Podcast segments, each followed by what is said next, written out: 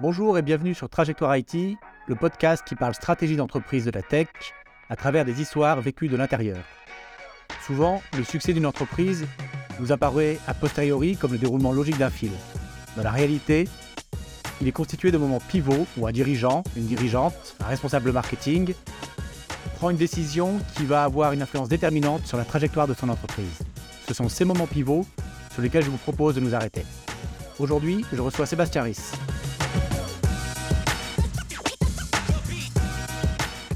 Sébastien, bonjour. Bonjour Thibaut.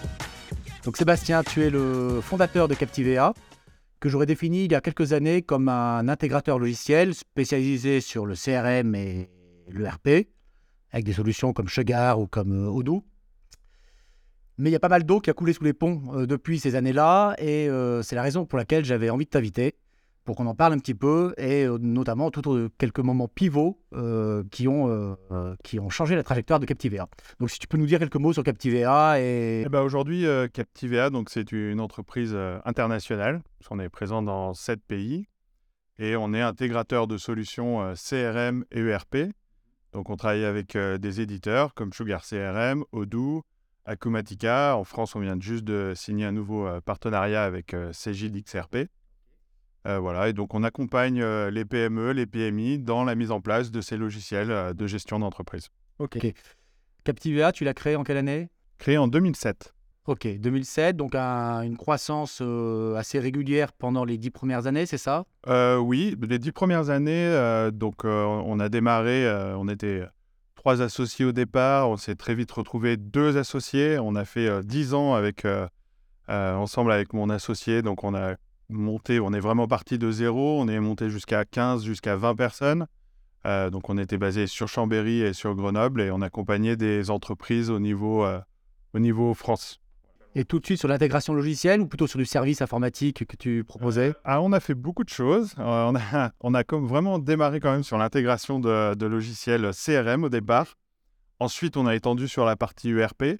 Mais entre-temps, on a fait plein de choses. Parce qu'on a fait de la messagerie d'entreprise, on a fait de la téléphonie, on a fait du développement sur mesure. On a essayé plein de choses. Voilà.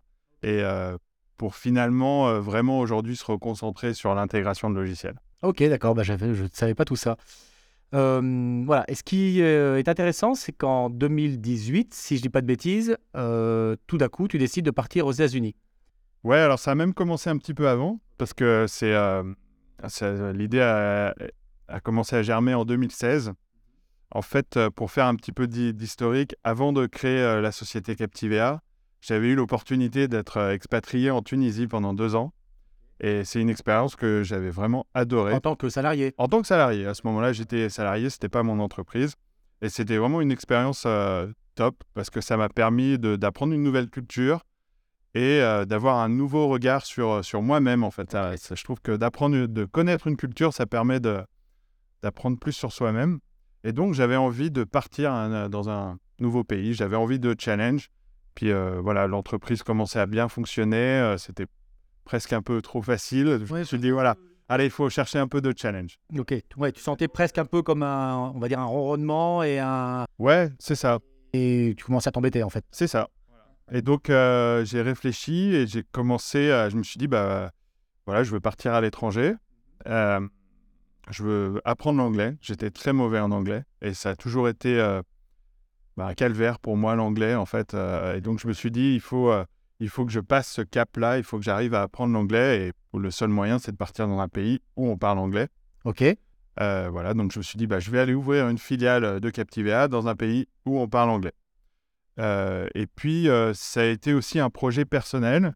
Voilà, avec mon épouse, on avait trois enfants à ce moment-là. On s'est dit, ça serait bien aussi que nos enfants, ils, ils apprennent l'anglais, qu'ils vivent cette expérience. ils étaient encore en primaire, c'est ça? Ouais, euh, collège et primaire, ouais. Ouais. Et maternelle. Ouais, voilà, les, les trois âges. Euh, donc, on a cherché un pays euh, où on parle anglais. On s'est dit, bon, bah, tant qu'à faire, autant que ce soit un climat sympa. Voilà, plutôt agréable, il fait chaud, on avait envie un peu de soleil, voilà. Euh, et euh, un pays civilisé. Et ou un pays où, en termes de, euh, de décalage horaire, c'est compatible aussi de travailler avec la France. Voilà. Et quand on fait tous ces critères-là, Et ben en fait, euh, on est arrivé en Floride. Ok, d'accord. Euh, pays, tu disais, donc avec quand même une culture informatique assez forte sur lequel tu pouvais quand même euh, professionnellement développer Captivea, parce qu'au-delà de l'aventure humaine, il y avait l'aventure professionnelle, évidemment. Ok. Et donc la Floride plutôt que la Californie ou... Alors, la Californie, euh, bah, il y a 9 heures de décalage avec la France en termes horaires, donc ça, ça élimine quand même euh, assez facilement. Euh, Il y a un aspect budgétaire aussi. hein. La Californie, c'est très très cher. Tu parlais de New York aussi. Bon, bah là, on est dans des prix qui sont, qui sont délirants. Où là, on est sur un budget du coup d'installation d'une filiale qui, qui, explose et voilà, qui rentrait pas dans les clous. Quoi. Donc, fallait trouver une, un endroit où, on va dire, le coût de la vie soit euh, abordable et que le projet soit faisable économiquement. Et, euh, et c'est comme ça qu'on est arrivé en Floride. À la fin, vraiment, il y avait même deux pays, hein, parce qu'il y avait la Floride et il y avait même Dubaï qui était dans la liste. Ok, ouais, donc rien à Voilà. voir. Voilà, vraiment rien à voir. Ouais. Euh, mais, ouais, vraiment rien à voir. Mais il fait chaud, on parle anglais. Économiquement, c'est bien développé. Donc, il y avait vraiment les deux dans la liste. Ok, Euh, mais finalement, on a, on a choisi la Floride. ok, d'accord. Et donc euh, Orlando, en Floride, voilà, ok. Alors, Orlando, pourquoi Orlando euh, dans la Floride? Parce que ça aurait pu être aussi euh, Miami. Euh, ben, on s'est dit qu'il fallait convaincre les enfants. C'était quand même un beau projet pour eux et quelque chose de difficile. Il y a Disney là-bas, c'est ça? Il y a Disney, il y a Universal. Donc, ça, c'était un sacré argument pour convaincre les enfants. hein. Ok, d'accord. Bon, super. Donc, du coup, tu déménages avec ta famille à Orlando. Là-bas, il n'y a rien. Enfin, tu as tout à, à construire. Euh, comment tu t'y prends? Alors, ouais, on, on déménage, euh, puis on, dé- on y va, quoi. On y va, franchement. On vend notre maison, euh, on vend nos affaires. Oh, je me souviens, on faisait un, un vide maison, quoi. On appelait nos voisins en disant on vend tout. On a tout vendu. C'était fou, quoi. Euh, et on est parti avec deux valises chacun. Sans savoir quand est-ce que vous reviendriez? Non, on s'était dit qu'on resterait deux ans minimum. Voilà, ça, c'était le but.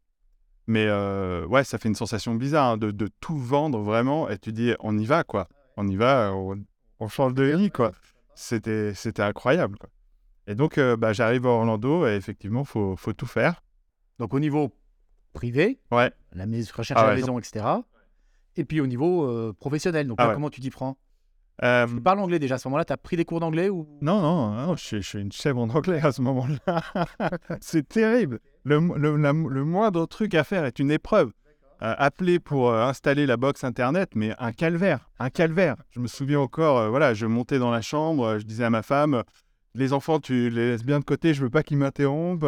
Je mettais le téléphone sur haut-parleur, j'étais concentré, j'avais le traducteur, et voilà, je passais un appel pour, pour prendre une box internet. toute la concentration Ah ouais, c'était, c'était un truc de fou.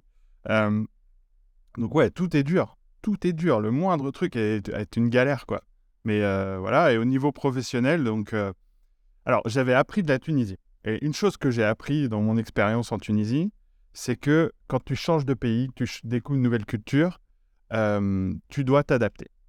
Donc, tu ne sais pas. Voilà. Et c'est la pire erreur qu'on peut faire quand on s'expatrie, c'est de croire qu'on sait. Voilà. Toi, tu t'es dit Je ne sais rien.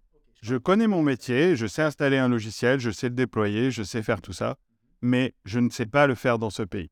Donc je ne sais pas vendre et je ne sais pas faire de la prestation. Je ne sais pas faire, il faut que j'apprenne. Voilà. Euh, et, ça, ça m'a vraiment sauvé. C'est ce qui a fait que ça a marché, c'est que je me suis adapté au marché. Donc la première chose que j'ai fait, c'est que j'ai recruté un commercial américain. Et je cherchais un américain pure souche. Voilà. J'en ai trouvé un. Au top. C'était génial. J'ai fait un interview avec lui. Il ne comprenait pas ce que je disais et je ne comprenais pas ce qu'il disait. Ah, ok, donc tu commençais euh, tout Mais en bas. on a eu un bon feeling. voilà, c'était vraiment le feeling. Et il est, il est toujours dans l'entreprise maintenant, donc ça fait six ans. Donc euh, voilà. Un commercial euh, spécialisé quand même sur l'univers Ouais. logiciel. Logiciel, voilà. Quelqu'un à qui je lui dis, bah voilà, je démarre. Je ne sais pas si ça va marcher, mais il y a peut-être une belle opportunité. Et lui, t'as fait confiance. Et il m'a fait confiance. Ok. Voilà, il m'a fait confiance malgré qu'il ait compris euh, la moitié de ce que j'ai dit, quoi. Donc, euh, non, on a eu un. Ouais, c'est vraiment ça. On a eu un feeling. Comme quoi, tu vois, c'est même un peu euh, quand tu regardes un peu les, les entretiens d'embauche, on Ouais. dit, euh, faut des grilles, des machins. Oui. En fait, le feeling, c'est super important. Et là, on a eu le feeling, même si on se comprenait pas, quoi. Donc, Mhm. c'était fou, quoi. Et tu lui dis quoi? Donc tu lui dis, bah écoute, vas-y, prospecte. L'enfer, l'enfer. Les, les premières semaines, on est tous les deux dans le bureau. Ouais, ouais. À la maison? Donc Non, non, j'a- j'avais des bureaux. Ah Ouais, parce que peux te raconter comment il, comment il faut faire pour avoir un visa aux US. Ça, c'était un sacré challenge aussi. Je vais en dire deux mots parce que ça vaut le coup quand même. Moi, j'ai fait un visa E2. C'est un visa investisseur. Euh, donc, le principe, c'est euh, tu vas dans le pays, tu crées l'entreprise, Ouais. tu dépenses plein d'argent. Donc là, moi, j'avais dépensé 70 000 dollars. Ok. Et ensuite, tu fais ta demande de visa. D'accord. Et il y a deux options. Soit tu l'as, tout va bien. Soit tu l'as pas. Et si tu l'as pas, tu peux plus revenir aux US. Parce que même si tu demandes un ESTA en disant bah, mon visa a été refusé, eh ben, il te, te donne pas ton ESTA. Donc tu peux pas revenir aux US. Donc il faut que tu envoies quelqu'un d'autre pour récupérer les trucs que tu as achetés. D'accord. Et il juge euh, ça comment sur le potentiel de ton entreprise Le potentiel enfin, de l'entreprise, combien d'emplois tu vas créer, et, et tu vas rire, ton niveau d'anglais. D'accord. Donc là-dessus, tu ne partais pas favori. Ah mais dis-toi que j'ai appris mes phrases que je devais dire à l'ambassade par cœur. J'ai pris un coach en anglais, il m'a fait répéter toutes les questions typiques qu'on a à l'ambassade, il me les a fait répéter et je les ai apprises en anglais avec le bon accent. Je, sa- je ne savais même pas ce que je disais Ah ouais, d'accord. En phonétique. en phonétique. J'avais un accent parfait et tout, mais s'il me posait une question de travers, j'étais foutu. Voilà. donc ça, ça a été bah, beaucoup de pression. Voilà. Bah, heureusement, j'ai eu le visa. Et donc, quand on est arrivé, j'avais déjà pris des bureaux que j'avais payés pour un an. Tu vois, j'avais un comptable que j'avais payé pour un an. Donc l'argent que tu as dépensé, les 70 000 euros dont tu parles, c'était essentiellement pour de l'achat immobilier. C'était pas encore de la publicité ou. Euh, non, non, bah, j'avais acheté euh, bah, les bureaux, euh, j'avais payé mon comptable en avance, j'avais acheté euh, bah, des, des- des PC, des bureaux physiques, ouais, ouais, Des matériels. un maximum, une voiture, tout ce que je pouvais pour claquer de l'argent. Et dans notre métier, en plus, on n'a pas souvent, on n'a pas besoin de grand chose. Donc là, il fallait presque se creuser la tête pour qu'est-ce que je peux, où est-ce que je peux dépenser de l'argent, quoi. Bon, on trouve, hein, on trouve. Donc du coup, tu crées euh, Captivea euh, Orlando, Captivea Floride, Et on démarre la prospection. et vous démarrez la prospection. Et là, ça va assez vite quand même. Euh, ça va assez vite. euh, ouais, les premiers mois, c'était dur. hein. On était prospection dans le dur, quoi. Ouais. Bah, téléprospection, on faisait un peu de AdWords. voilà, même moi, je faisais de la téléprospection, je comprenais rien à ce qu'ils me disaient, c'était l'enfer. Et donc, on a eu deux, trois semaines où rien, quoi. Rien, pas une touche, rien. Et là, je commençais à, me re- à se regarder avec le commercial et je dis, écoute, euh, on, va, on va faire encore quelques semaines, mais je sais pas si ça va durer très longtemps, quoi. Ok. Et, euh, et puis, on a eu un premier client. Et puis un deuxième. Et puis un troisième. Et puis un quatrième. Et puis après ça, c'est accéléré. Des entreprises euh, locales Pas du tout. euh, de différents d'un secteur identifié ou non? Pas du tout. Pas du tout local. C'est-à-dire que moi, au début, je voilà, je savais pas. J'ai dit, bon, on va prospecter Orlando, un peu le coin, tu vois. Mm. Mon commercial, il me dit, mais pourquoi? Je dis, bah, je sais pas. On est, on est à Orlando, faut prospecter local. Et... Il me dit, non, on fait tous les US, quoi. Et euh, voir le monde. Le- lui, il voit le monde direct. hein. Il m'a dit, bah non, on prospecte dans le monde, quoi. Je dis, bah non, sauf la France. Il fait, ok, sauf la France, mais le reste du monde, c'est bon, je peux prospecter. Je dis, oui. Un Américain, quoi. et, euh, et donc, voilà, on a commencé à avoir beaucoup de clients. Euh, on a eu un très, très gros client euh, très rapidement. J'ai commencé, j'ai pris un VIE. Après, j'ai commencé à embaucher des Américains aussi. On a grossi. Et en six mois, on était 15 personnes, quoi. Ouais, c'est ça. Donc pour- Ouais. d'un point de vue extérieur, on peut dire que ça Ah ouais, même s'il y, allait y a eu une vraie galère au début, ça a été dans le dur. Ouais, il y a eu, euh, on va dire, un mois et demi de vraiment dans le dur. Ouais. Où, où, euh, là, tu commences à poser des questions. Putain, pourquoi j'ai fait ça? J'ai investi beaucoup d'argent. euh, Ah, tu flippes, quoi. Ah c'est terrible, c'est terrible. Et donc sur des projets, euh, des projets ERP où tu as retrouvé une, une culture américaine par rapport à l'équipement logiciel qui était euh, à, peu près similaire à ce que tu avais connu ici en France? Non, non, ça n'a rien à voir. Euh, alors, effectivement, que des projets ERP. Euh, on a eu beaucoup de projets avec Odoo. Euh, cycle de décision euh, extra court. Extra court. Les Américains, ils prennent des décisions très, très vite. Euh, L'exemple que je donne, et c'est un cas réel, c'est quelqu'un qui appelle le matin à 9h. Voilà, je suis intéressé par Odoo. euh, euh, Est-ce que vous pouvez me faire une démo? Bah oui, pas de souci. Est-ce que à 10h30 c'est bon pour vous le temps qu'on prépare la démo? Oui, à 10h30, boum, je fais la démo. Le commercial, il m'a calé la démo. Je fais la démo. Le gars, c'est midi en gros, tu as fait une heure et demie de démo. Le gars, il dit Ouais, c'est top, je suis emballé, on démarre et tout. Bah, première étape, c'est une analyse. Ok, super. Euh, le budget, c'est bon, on commence quand? Je dis euh, Bah, écoutez, je regarde là. euh, on n'avait rien. Je regarde, on est vraiment super booké en ce moment. écoutez, je pense que demain, demain, on doit pouvoir démarrer, quoi. c- ça m'embête. Franchement, j'ai envie de partir avec vous, mais est-ce qu'on peut démarrer cet après-midi? Alors ça, en France, Incroyable. méfie. Tu te dis, c'est Ah quoi, cette, c'est aux quoi US, cette c'est entreprise? Et aux États-Unis, c'est courant. D'accord. C'est court. Et donc, euh, à 14h, on démarre l'analyse. Il a appelé à 9h. À 14h, le projet démarre. Et ça arrive aux US. Et, et, et, euh, et je, te, voilà, je te parle d'un- d'une boîte de 50 personnes. euh, Enfin, là où des fois en France, les décisions, ils prennent, elles prennent un an. Quoi. Ouais, c'est ça. Donc 6 mois, 15 clients, ok. On imagine ça peut-être plus difficile en 15 France si ça avait été le collaborateurs. cas. 15 collaborateurs, pardon, ouais. Euh, et puis donc ça continue ensuite à, à grossir et à un moment donné, ça devient quasiment euh, ce que tu as à Orlando, est quasiment la même taille que ce que tu as à Chambéry. Euh, en gros, au bout de deux ans, on arrive à. Enfin, même pas, même pas deux ans, un an. Un an et demi, on est 20 personnes. On a une centaine de clients. Euh, très difficile à gérer parce que euh, bah, quand tu as une croissance aussi forte, en fait, c'est dur d'intégrer les ressources et de les former. Voilà. Et j'avais pas. J'avais pas, j'avais pas de senior, euh, voilà. Les ressources techniques, tu veux dire. hein. Les ressources sur, euh, sur le, le Tu fais un peu travailler tes équipes françaises du coup Ouais, au début? Tout à fait, ouais. J'ai délégué pas mal de choses euh, en France. Euh, et, et, mais voilà, c'était dur de, les former, d'acquérir de la compétence. Et quand tu as plein de projets, bah, à un moment donné, tu peux plus superviser tous les projets toi-même. Donc, tu es obligé de faire confiance à des gens qui, des fois, avaient un niveau voilà, limite. Donc, ça, ça a été dur. Et moi, j'étais sur tous les fronts, j'ai pas arrêté. quoi. Et globalement, ça s'est bien passé. On a réussi. je pense à, à garder tous nos clients. voilà, on a réussi à délivrer une bonne qualité de service. Moi, ça me tenait à cœur et, et voilà. Donc, mais pour moi, c'était l'enfer parce que je devais être partout, quoi. Ouais, c'est ça. Donc, tu arrives, OK, à conquérir euh, la Floride et les États-Unis, on va dire. tu as une boîte, tu as deux boîtes quasiment similaires, hein, parce qu'elles étaient juridiquement euh, séparées. Oui. Une à Chambéry qui continue à tourner, où tu as mis quelqu'un en place qui peut gérer, on va dire, le, le récurrent?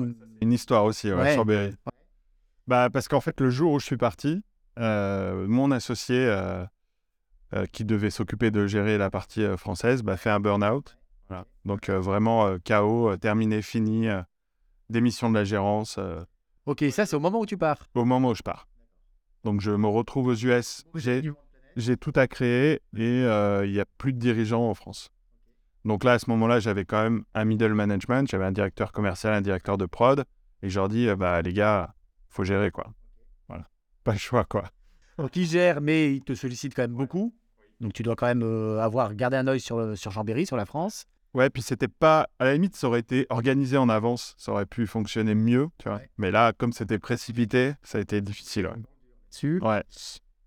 Et euh, aux États-Unis, tu commences à mettre aussi un middle management qui, il y a quelque chose qui se met un petit peu en place, qui te permet quand même de, de prendre un peu de recul. euh. Ouais, tout à fait, tout à fait. Ouais, non, non, j'ai des gens, euh, bah, le directeur commercial euh, qui est toujours là, qui est vraiment quelqu'un de, de super, de confiance pour moi, Un Américain. un Américain.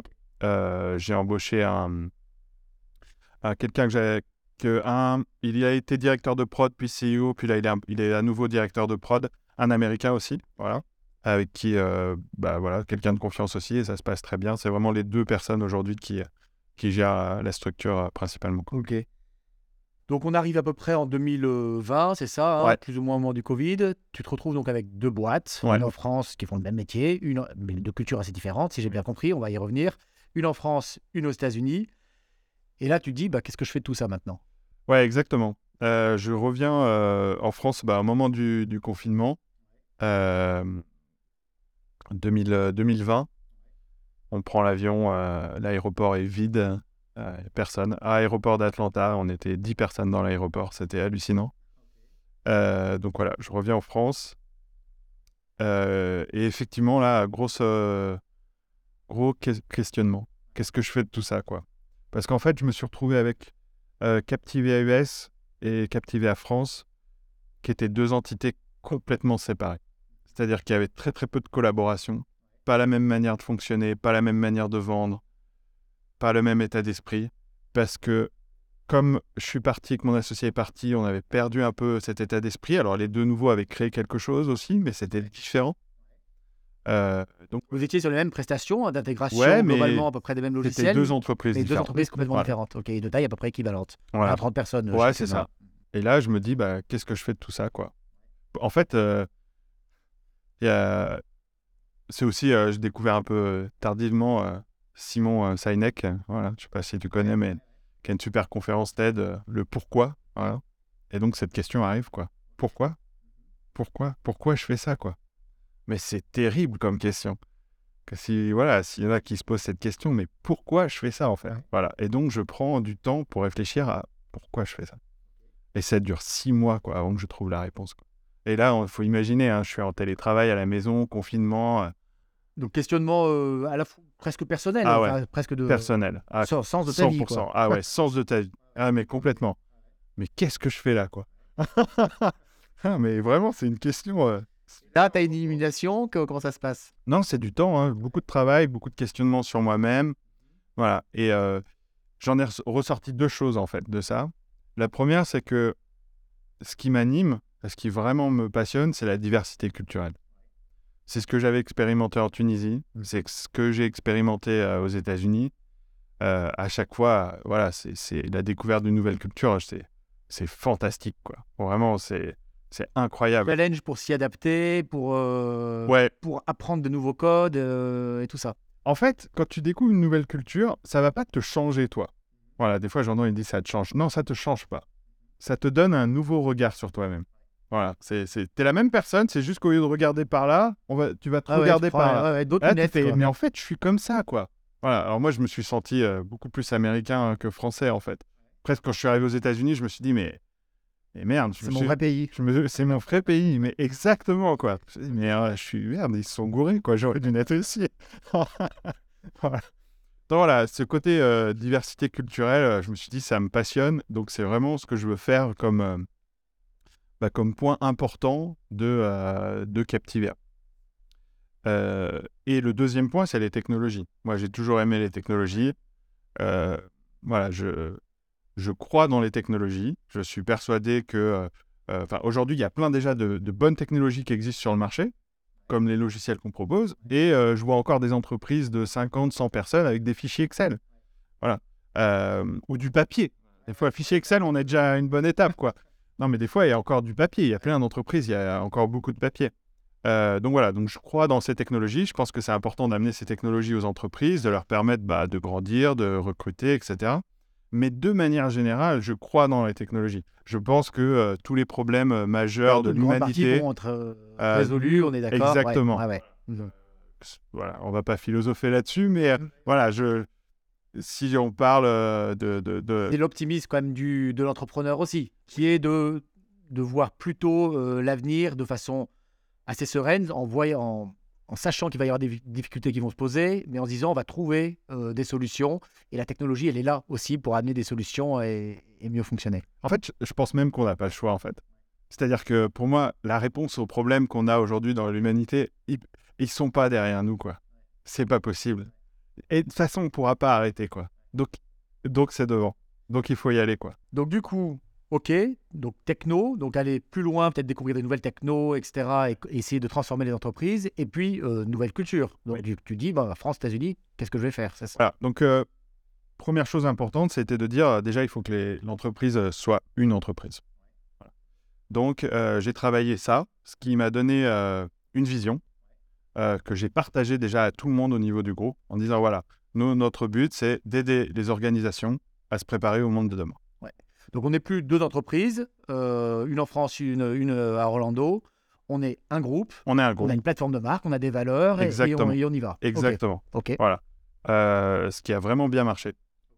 Euh, même, euh, bon, c'était période difficile, Covid, etc. Il y a eu beaucoup de, on va dire, de chamboulements au niveau RH euh, et euh, beaucoup de départs. euh, euh, et donc, en France et aux US, en fait, c'est une nouvelle boîte Qui est apparue à ce moment-là. C'est vraiment une nouvelle boîte parce que Tu arrives à engager tes, tes Ouais. salariés euh, dans, le, dans le projet, il n'y a pas trop de résistance, de freins de frein culturels ou de... En fait, quand tu changes une, une entreprise, quand tu fais des changements importants, euh, soit, euh, enfin, il y a un certain nombre de collaborateurs que tu emmènes avec toi. Et il y en a d'autres, ça ne va pas leur correspondre. Et c'est pas grave. Parce que eux, ils sont venus par rapport à une vision, un projet que tu leur as vendu au moment où tu les as recrutés. Si ça change, peut-être qu'à un moment donné, ça correspond plus à ce qu'ils veulent. Et c'est pas grave. Dans ce cas-là, ils changent, tu vois.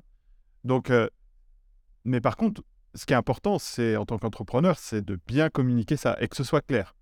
Et, euh, et donc, à un moment donné, j'ai communiqué ça et j'ai dit à tout le monde, voilà, ça c'est le nouvel axe, c'est notre nouvelle manière de projet. euh, Voilà, voilà, c'est notre projet, voilà c'est notre manière de travailler. On va faire comme ça, on va faire comme ça. En essayant de convaincre un maximum de personnes. Il y en a qui ont été convaincus, qui sont restés. Et il y en a, ils ont dit non, c'est pas mon délire. Bah, pas de souci, on va attiré de nouvelles personnes. Et on a attiré des nouvelles projet, personnes. Exactement. Ok, et du coup, euh, Chambéry, Orlando, donc ensuite il y a eu... euh, Inde. L'Inde, d'accord, ok. Voilà, donc euh, tout, tout à distance, euh, par réseau. On me dit, bah tiens, il y a quelqu'un qui était aux États-Unis, qui rentre en Inde, qui connaît très bien Odoo. Il, veut, euh, il aimerait bien travailler euh, pour une- un partenaire euh, qui est présent aux US et en France. ça t'intéresse? Oui. Et puis tu t'arrêtes pas, tu t'arrêtes pas là. Après, après l'Inde, tu donc il y a- il y a- Après l'Inde, on a fait le Luxembourg. ouais, ok. Ensuite, cette année, on a ouvert le Canada et Singapour. Montréal et Singapour. Ouais. Ouais, ok. Et ça, c'est juste cette année. Et euh, Ch- euh, Captivea, c'est euh, une centaine de, une centaine de on collaborateurs est 100 collaborateurs aujourd'hui, ouais. sur, euh, bah, sur les cinq continents. En fait. C'est ça. Euh, oui, parce qu'il y a Madagascar aussi qui va ouvrir Oui, il y a cette l'Afrique, voilà, et avec Madagascar, ouais, Ouais. c'est ça. Ok. Et... et puis tu vas pas t'arrêter là. Comment tu vois la suite du coup pour euh, Euh, mon objectif aujourd'hui, on est 100 personnes. Le plan, la vision, l'objectif que j'ai donné au niveau du groupe, c'est de passer à 1000 personnes dans 5 ans. donc c'est pas mal du, du x10 en 5 ans, c'est surtout qu'on est déjà 100, ouais. Voilà, c'est une grosse ambition. Euh, alors, je suis enfin, toujours quelqu'un qui, voilà, qui a des grosses ambitions. je- J'espère qu'on va l'atteindre, évidemment. Euh, et donc, euh, pour ça, on est en train de s'organiser. Madagascar, ça fait partie aussi de, de notre stratégie. Euh, Puisqu'on est en train de... pour faire arriver à 1000 personnes, il faut qu'on fasse 60% de croissance par an. Ouais, c'est ambitieux. Voilà, c'est ambitieux. On en fait 40% aujourd'hui. Ok. Donc, il y a- il y a 20% à aller chercher. Euh, il faut euh, donc 60 personnes euh, bah, à recruter, 60 personnes à former et euh, 60 personnes qui soient capables de délivrer de la qualité pour nos clients. Donc, à former et à suivre dans le temps, à encadrer en termes de management. Euh, voilà. Donc, ça fait poser des... Et puis derrière, il faut faire la comptabilité de toutes ces entreprises qui sont partout dans le monde. Euh, voilà. Et toi, du coup, ton rôle à toi, personnellement, Sébastien Ries, euh, sur ce groupe qui va devenir du coup assez, assez important, qu'il est déjà, mais qui va, qui va encore continuer à croître, comment tu le vois? Moi, mon rôle, c'est un orchestrateur, quoi. Voilà. Travailler avec. Forcément, plus tu grandis, plus tu as besoin de personnes de confiance qui prennent des responsabilités. Ça, c'est long de trouver les bonnes personnes. C'est très, très long parce que tu peux essayer, puis tu te plantes, etc. J'ai pas encore toutes les fonctions couvertes. Il y a des postes voilà, qui sont encore à pourvoir en top management. Euh, donc, soit ça sera des Et tu recrutements te vois internes. faire un petit peu le, le- le tour du monde, du coup, vu que tu aimes bien un peu ces différences culturelles, euh, euh, passer euh, un jour à Madagascar et puis le lendemain à Singapour. Et Ouais, je vais essayer chose- de faire un petit peu plus long que juste une journée. non, non, mais oui, après, là, aujourd'hui, euh, bon, je vis principalement en France, mais euh, je passe à peu près 3-4 mois par an aux États-Unis. Ok. Euh, voilà, et puis l'objectif, c'est sans doute même de faire des années complètes, quoi. On réfléchit, voilà, Avec ta famille? avec ma famille. on a une année, passée- pas l'année prochaine, mais l'année d'après, où on se dit, voilà, on va peut-être faire une année. Donc, on fera peut-être aux US, peut-être au Canada, peut-être à Singapour, je sais pas encore. Ok. Voilà. Mais euh, en tout cas, on sait qu'on va bouger, quoi. Super.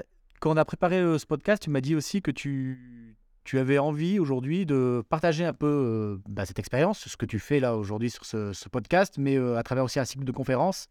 Tu peux m'en dire un peu plus? Oui, quand je suis. En fait, quand j'ai découvert la culture américaine, c'est, ça a été un, un choc. Voilà. Là, il y a, c'était euh, un choc voilà, personnel, comme je l'ai évoqué.